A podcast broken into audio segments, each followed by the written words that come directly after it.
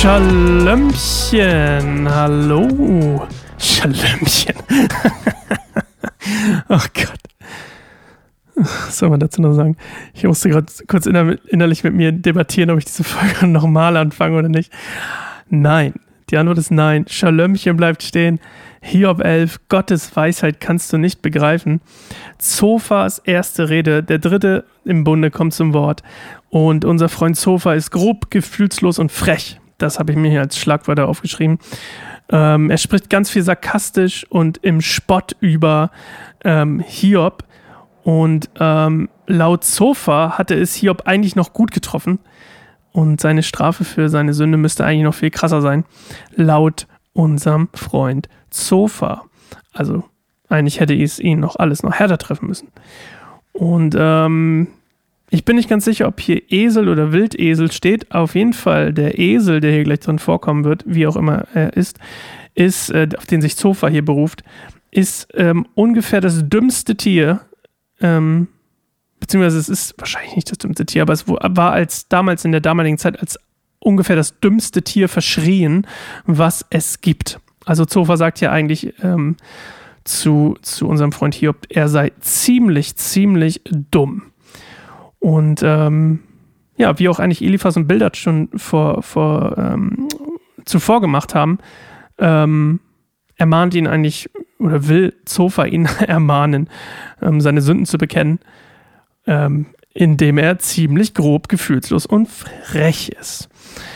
Gut, wir hören uns klären und hören uns gleich nach der Folge nochmal wieder. Bis gleich. Darauf antwortete Zofa aus Nama. Muss diesem Redestrom nicht irgendjemand Einhalt gebieten? Wie könnte ein solcher Schwätzer Recht behalten? Soll dein Gefasel uns etwa mundtot machen, damit du Gott verhöhnen kannst, ohne dass dich jemand zurechtweist? Du behauptest, was ich sage, ist richtig, und ich stehe schuldlos vor Gott da. Ich wollte, Gott würde selbst das Wort ergreifen und dir widersprechen. Er würde dich die verborgenen Tiefen der Weisheit lehren, die für den menschlichen Verstand nicht zu verstehen sind. Hör mir zu. Ich bin mir sicher, dass Gott dich weit weniger hart straft, als du es verdient hast. Kannst du Gott in seiner Tiefe begreifen? Kannst du die Vollkommenheit des Allmächtigen erfassen? Diese Erkenntnis ist höher als der Himmel, und was bist du dagegen? Sie ist tiefer als die Unterwelt, und was weißt du im Vergleich dazu? Sie ist größer als die Erde und weiter als das Meer. Wenn Gott kommt und einen Menschen ins Gefängnis wirft oder ihn vor Gericht bringt, Wer darf sich ihm in den Weg stellen?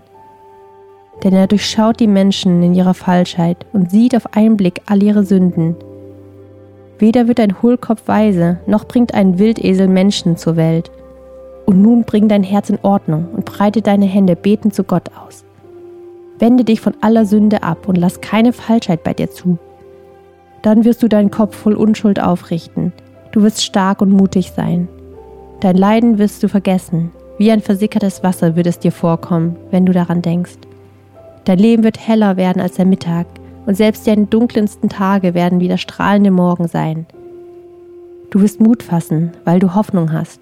Du wirst Geborgenheit finden und dich unbesorgt zum Schlafen hinlegen. Niemand wird deinen Schlaf stören, und viele Menschen werden sich bemühen, dir zu gefallen. Die bösen Menschen dagegen werden alle Hoffnung verlieren. Für sie gibt es keinen Zufluchtsort. Ihre Hoffnung wird sich in Verzweiflung verwandeln. Oh, das war ein abruptes Ende. habe ich nicht ganz, habe nie so gut geschnitten. Egal. ich könnte das nochmal ändern, aber wir lassen es jetzt dabei. Jetzt macht uns macht meine äh, Moderation auch gar keinen Sinn mehr.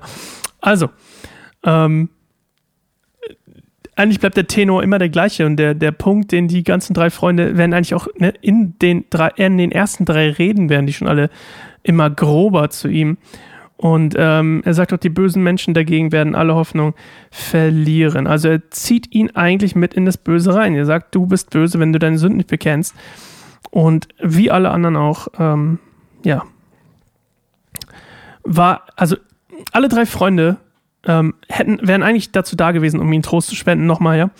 Und bringen aber eigentlich nur nutzlose ähm, Ratschläge mit. Und ähm, das Spannende ist aber, dass ihre Aussagen über Gottes Güte und Gerechtigkeit und seine Weisheit alle der Wahrheit entsprechen. Also alles, was sie über Gott sprechen, ist wahr.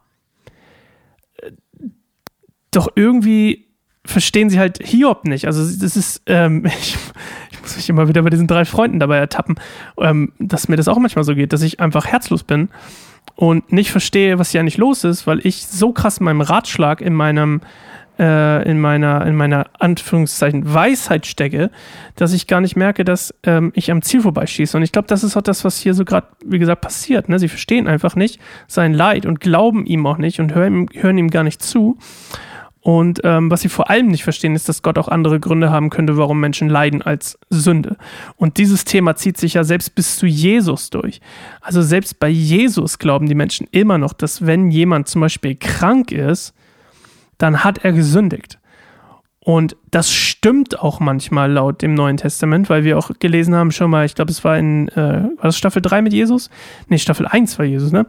Da haben wir auch gelesen, dass Jesus manchmal Dämonen austreibt, wenn jemand krank ist. Ähm, oder jemandem die Sünden vergibt und dann kann er wieder laufen.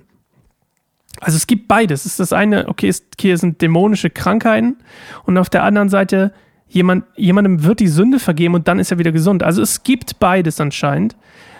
Aber in dem Fall ist es einfach nicht wahr, was sie hier sagen. Und ähm, Hiob leidet nicht, weil er gesündigt hat, sondern weil er einfach leidet. Also er hat einfach, äh, Gott hat andere Gründe. Und Gott ist prinzipiell, und das ist jetzt die große Frage, die ich mir letztens schon gestellt habe, was auch noch nicht so richtig beantwortet wurde, ist Gott, ist der, ich meine, klar, der Satan verursacht das Leid. I get that. Aber Gott erlaubt es ihm ja. Also wen trifft hier eigentlich die Schuld? Ist es dann doch Gott, der eigentlich es dem Satan erlaubt, oder ist es der Satan, weil er der Ankläger? Schwer zu sagen. Für, für meinen Geschmack liegt hier die Schuld de definitiv bei Gott. Und das finde ich so ein spannendes Thema eigentlich auch bei diesem Kapitel oder auch äh, bei diesem Kapitel, bei diesem Buch, ist Gott der Verursacher des Leids. Irgendwie ja schon, oder? Weil er ist ja der, der die Verantwortung dafür hat. er hätte ja auch dem Satan sagen können, nee, nö, lass mal, aber er lässt sich ja quasi auf, den An auf die Anklage ein und auf dieses Experiment. Gut, wir hören uns morgen wieder zu einer neuen Folge Bibelstunde Goldemund. Ähm, Freue mich drauf und bis dahin ähm, bewertet gerne den Podcast, würde uns total helfen. Ähm, pusht den nämlich nach oben im ganzen Feed-Gedöns auf den ganzen Plattformen. Okay, macht's gut, tschüss.